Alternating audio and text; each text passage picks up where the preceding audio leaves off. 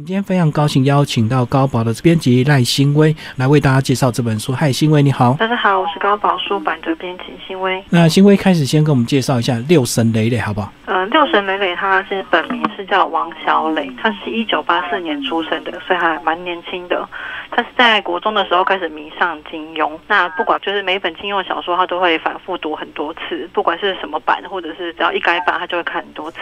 那他大学毕业之后，开始在中国的新华担任时事记者，那主要是负责揭露社会丑闻。他之所以会开始就是开一个号。来讲金庸，是因为他在参加公司培训的时候觉得太无聊了，所以他决定就是自己开个账号来讲他喜欢的金庸这样子。那我知道金庸其实过去呢，呃，解析的人非常多，对不对？那六神磊磊的角度跟他的文笔跟别人差在哪里？因为他自己除了是金庸迷以外，加上他自己曾经担任过记者，他对社会时事非常关注，所以他不只是像其他研究以只单独研究小说本身，他也会把他金庸的小说连接到社会现实的一些时事，像之前那个有在扫黄的时候，他有发表一篇，就是当余沧海攻入群玉院这一篇文章，它里面就是讲说余沧海其实他在金庸的小说里面有进行扫黄这个行动，所以他这个会巧妙运用他这个记者的专长，结合金庸里面的很多这个故事情节，就对了。对，因为就是是除了时事，可能大家会觉得有点就是严肃吧，但是他加上金庸，加上他自己本身的口吻跟写字的文风非常的风趣，所以读起来会觉得很有趣，那不会这么的枯燥。那这个六神磊磊评金庸到底在大陆造成多大的一个风潮？稍微跟我们介绍一下，到底多少人在追踪他的公众号？他的公众号其实现在已经破百万了，虽然比跟有些其他人比起来，虽然就是可能。不会觉得那么多，但他只要每次文章一出来，就会有许多的，就是一些所他们所谓的公众号开始疯狂的转载。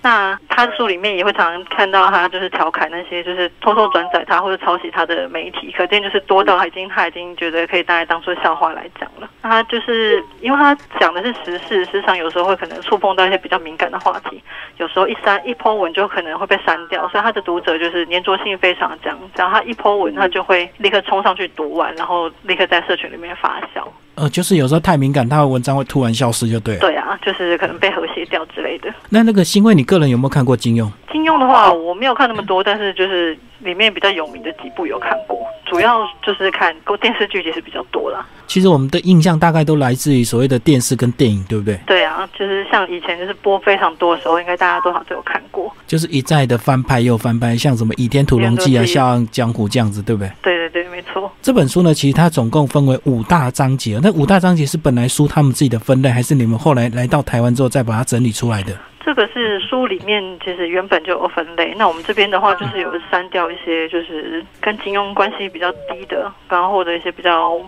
觉得不是那么有趣的文章，有做再重新整理这样子。那五大章节，我们各挑一篇来跟我们听众朋友介绍一下。第一个叫做《人间铁》，呃，《人间铁》要怎么解释？《人间铁》的话，主要是在讲人间的知遇之间的情欲、爱情或者是感情相关的一些东西。那像这一篇里面，它就是有提到，就是爱情的本质是性跟嫉妒。因为像金庸小说里面，他常常都会把大老婆写成一副就是比较恶毒啊、爱嫉妒。那里面的小三或者是小姨都会楚楚可怜，然后都是充满弱势，让人想要保护她的那种感觉。但是就是其实这么多。夫妻里面，他们的每个人每一对的爱情当然是不太一样，但是本质都是一样的，就是要有性爱跟嫉妒。可是他下这个标题，大家看的会很错愕，因为我又我读金庸又不是读什么《金瓶梅》，为什么里面还有性呢？因为像是就是呃比较有名的是《神雕侠侣》里面有一个叫公孙止跟裘千尺这对夫妻。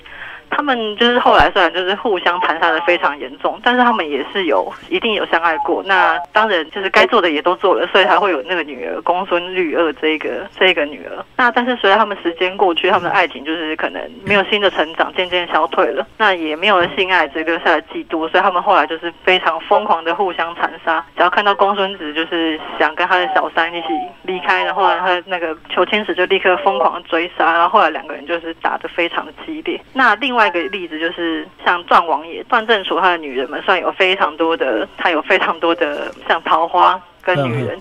但是他们每一个都还是相安无事，不会想说想要把对方杀死怎么样。这是因为那些女人们就是都跟段王爷他们之间还是有着性爱，所以因为有着这一层关系，所以他们对自己还是很有自信，他们觉得他的美貌还可以留住那个段正淳。所以他们不会觉得自己的地位受到动摇，这么就是处于在一个有信有嫉妒的一个算是比较安全的状态下，这样子。所以他们就是彼此之间就维持一种恐怖平衡，就对了。对。那除了就是这两种，就是一个是没有没有性爱，但是有嫉妒；一个是有性有嫉妒。那最后一个就是没有性没有有没有嫉妒的，它里面书里面叫做化石夫妻这种状态，就是他们已经没有激情了，那也没有也没有性爱，更不会觉得嫉妒，但是他们就是会互相扶持，然后相安无事，像化石一样平平安安的度过下辈子这样子。那就是像那个相敬如宾啊，冷冰冰的冰，就对对对对对，就是像这种感觉。所以他这个角度还真的蛮特别，因为很多人看金庸不会看到里面这个把这么多女人这个分成大老婆小三的一些心态这样。对，因为我们可能就是平常就看它里面就是武侠部分，就觉得非常的精彩。那可能对这些情爱部分不会不会注意的这么清楚，这样子。好，那第二部分讲到江湖史就非常的刺激，对不对？那我们来挑一篇来帮听众朋友介绍。讲到金庸的话，就是大家都会想到华山论剑吧？对，在这本书里面，就是六神磊磊他也有仔细的分析三次华山论剑的细节，那可以说是书中里面篇幅最长的一篇。嗯，就是从每一篇的每一次的论剑的主题跟时代背景，它也有还有之后对江湖的影响，他全部都写出来。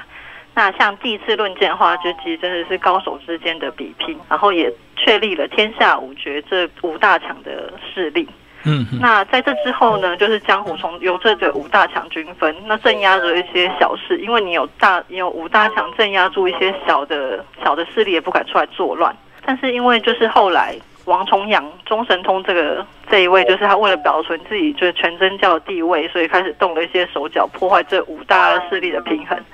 但是最后都失败。可是随着后来他过世之后，江湖又陷入了动乱。那一动乱就表示会有新的势力崛起。新的势力崛起的话，就开始第二次、第三次的华山论剑。那作者里面这次认为是他是郭靖跟黄蓉之间的联盟崛起，那并透过这两次论剑来达成。他们一统天下的一个和平，像是五绝里面，其实五绝从第一次论剑就已经确定了。但是其实像郭靖跟黄蓉他们两个背景就已经，其实就已经占了五绝里面四绝的势力。所以他们后来就是借着这两次来确立自己的地位，然后最后就是强大自己的家族联盟的势力，最后就获得了江湖这样子。所以最后两次的这个华山论剑，就是郭靖、黄蓉他们展现他们个人的这个联盟的一个势力，就对。对，就是他们除了自己本身的。背景因为还拉拢的是是各大强大势力，嗯，然后获得就是江湖上的说话权。可是如果没有透过六神磊磊这样的解析，一般人可能还看不出这样的一个巧妙，对不对？对，因为我们可能就觉得哦，就是就是论剑嘛，还是就是都是高手聚集在一起的感觉。让大家想写的非常的仔细，我自己在看的时候就觉得哦，原来是有这个意义在，所以会觉得蛮精彩的。好，那我们来介绍第三篇那个英雄志。郭芙、郭靖跟黄蓉的小女人，她就是比较骄纵一点，然后比较任性，因为她是娇生惯养嘛，所以个性有点蛮横粗鲁这样子。那她这一篇里面是讲说郭芙写诗，因为其实我们都会讲说江湖大家应该都是武力为主，应该比较会少去注意到里面就是文人诗人的这些角色。可是，就是作者他在特地在诗书里面，就是介绍金庸江湖里面喜欢诗的五人，像是嗯一个叫做全真七子的七位高手，他们就是在使出最强的攻击和体技之前，就是每个人会先吟七言诗，然后再进入战斗位置。就是非常的风雅，虽然他们就是不太受读者欢迎，但是就是六神磊磊他自己是非常喜欢这七位高手的。然后就是就连就是没什么读过什么书的郭靖，就是也会因为读到岳飞诗的时候，就是深受感动。那就是像这种江湖情况，其实像六神磊磊他也说了，就是很像我们现在的江湖。我们像就是会用文青拿来可能调侃人家，就说哎你这样子很文青。但是有的人可能听到会觉得你好像在就是贬低我，或者是你这种讲法我不喜欢。但是其实。就是这些诗跟文章，其实只是我我们情绪美化过的表现。就是情绪到，人人都是诗人。就连那个我们之前都觉得很骄纵、任性、蛮横的郭芙，他就在小说里面跟杨过一起作战的时候，他的内心的想法其实就是情绪到了，他讲出来的话就跟诗一样优美，这样子。其他这个写法有点像那个布袋戏的这个出场，这个每个人出场都要引一下自己的代表诗，这样子。对对对对对，对，就是一种真的是情绪到了，就是不管是他是嗯多么粗俗的武人。或者是不懂诗文但是武功强大的高手，他们情绪到，人人都会是诗人这种感觉。所以金庸这个文笔厉害，就是说，其实在这个文学上面，他还是有一定的一个造诣，对不对？所以，呃，每个人拼拼凑凑，还是会呃有一些像唐诗宋词的一个感觉，去把它拼凑出来。对，就是情绪就是高潮到了，每个人讲出来的话就美的跟诗一样。啊，接下来我们来讲一下这个红尘戏这一篇呢，呃，有个这个呃，连里面的人都要开会。哦，对，那其实我们都会觉得，哎，开会应该是我们这种就是凡夫俗子要开的事情。那像江湖里面的侠客，应该不会做这种文绉绉坐在一起商量半天，应该会就是直接靠拳头或是刀剑来解决。可是就是在书里面，六神磊磊说，就算是江湖，也会有遵守着开会的守则，就是开会的人越多，会议越不重要。像是大家常会看到什么武林大会啊，或者是群雄大会，就是规模虽然盛大。但其实他最后都起不了什么效应，顶多是所有英雄聚在一起打一下打一下，然后就结束了，对故事的发展不会有什么太大的影响。但是像就是《倚天屠龙记》里面最有关键效应的一场会议，就是明教八个首脑在永立张无忌做教主。那这场会议里面，就是全部人加上倒茶水，也不过才十个，但是在这个会议里面却确定了让张无忌当成教主，然后大大改变了整个江湖的格局。然后明教也因此中心，然后最后获得天下。但是虽然场会议小，但他带的影响非常大。然后在这场会议之后，还有一个应该说名义上确定张无忌教主地位的，其实是一个光明顶大会。嗯嗯。但是在这场大会之前，他们已经用那个小会来确定张无忌的地位了。所以后面这这个大会，光明顶大会，根本根本就是一个跑一个过场的感觉。那也证明，就是金庸里面的开会学，就是跟我们我们现在的开会一样，就是越重要的会，就是开会越少这样子。所以他们在前面已经套好招了，这个要推他当教主，所以最后的这个他们自己的大会，其实就是一个。形式过场而已啊，对啊，就跟我们的一般的公司的会议也是一样。所以，我们现在聊到这边，就可以知道为什么六神磊磊评金庸会让人家觉得这个很有意思啊，因为他把这个很多金庸里面的这个剧情片段，用现代的人的这个手法，呃，用我们可以理解的这个文字来让呃让大家共鸣感很高，对不对？对啊，因为觉得哎，开会。没想到以前的就是那些大侠也跟我们开会一样，就是这么的遵守一些莫名其妙的原则。所以他这边就讲到说，开会的重要性跟人数成反比。呃，越重要的会议反而是几个人就可以决定的那种小秘密会议。对，就是重点是核心会议，不是我们这种什么武林大会。然后下一个章节呢，讲到这个饭后烟呢。饭后烟其实这章就跟它的标题一样，就是在吃饱之后，大家可能喝个茶、抽个烟、闲闲聊这种感觉。那这一篇里面的话，比较有趣的是，就是他讲到，就是金庸不只是金庸的小说啦，就是所有的武侠小说里面都有一些打打杀杀的情节。对。但是不管其实小说写的多么的吓人，或者是多么血腥，其实都比不上我们真实事件让人家感到震惊。它里面就是讲到了搞什么飞机这一篇，就是提到之前马航被击落的事件。嗯，是。嗯，就是在飞机上面的一般人，他其实根本不知道什么事情发生。那就跟江湖上面、江湖里面不想被扯进那些纠纷的一般人是一样的。如果事先知道的话，就是没有人会想去，就是。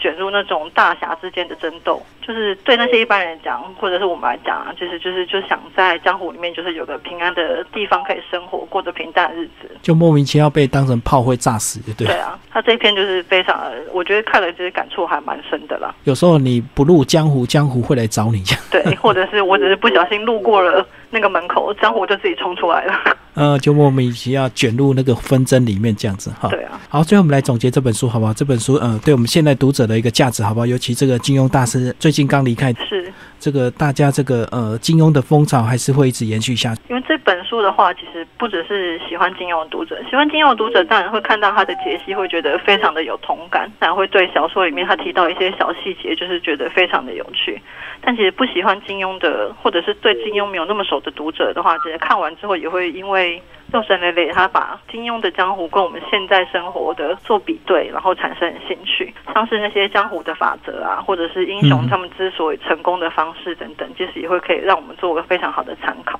那其实最重要的是，我觉得是在读这本书的时候，你会觉得那些文心用的小说里面的东西还是非常的有趣，然后会让你觉得文学跟小说还是跟你的生活没有办法作为分割的。所以这样讲，不管你有没有读过金庸，其实这本书都蛮适合推荐给我们听众朋友，对不对？当然，就是有点像饭后闲书这样子，读起来非常有意思。这样真的，因为这篇的话，其实这一本我就是推荐给蛮多朋友看，他们就算没有看金庸，但他们也会觉得，哎，这本书写的非常的好笑，所以他们可能看起来拿起来就翻个一两篇，然后也会觉得，哎，好像金庸好像可以再重看一次的感觉。对啊，即使你没有时间看整本的这个金庸小说，其实还是会看到很多电视电影一直在重拍啊。对，就算没有看过，我们可能也会知道，哎，郭靖、郭芙啊，或杨过这些到底是什么样的人物。对啊，我只记得那个电影那个《倚天屠龙记》，最后说。叫他到大渡去找他，哦，然后找到现在已经经过这么多年，还没拍出续集。对，真的，因为其实真的是对我们来讲都是一个蛮熟悉的一些人物，所以我觉得读这一本的话，可以让大家就是不只是回味，也可以就是有另外一份感触。对啊，张敏都已经退出演艺圈了，这个续集都还没拍，我都不知道他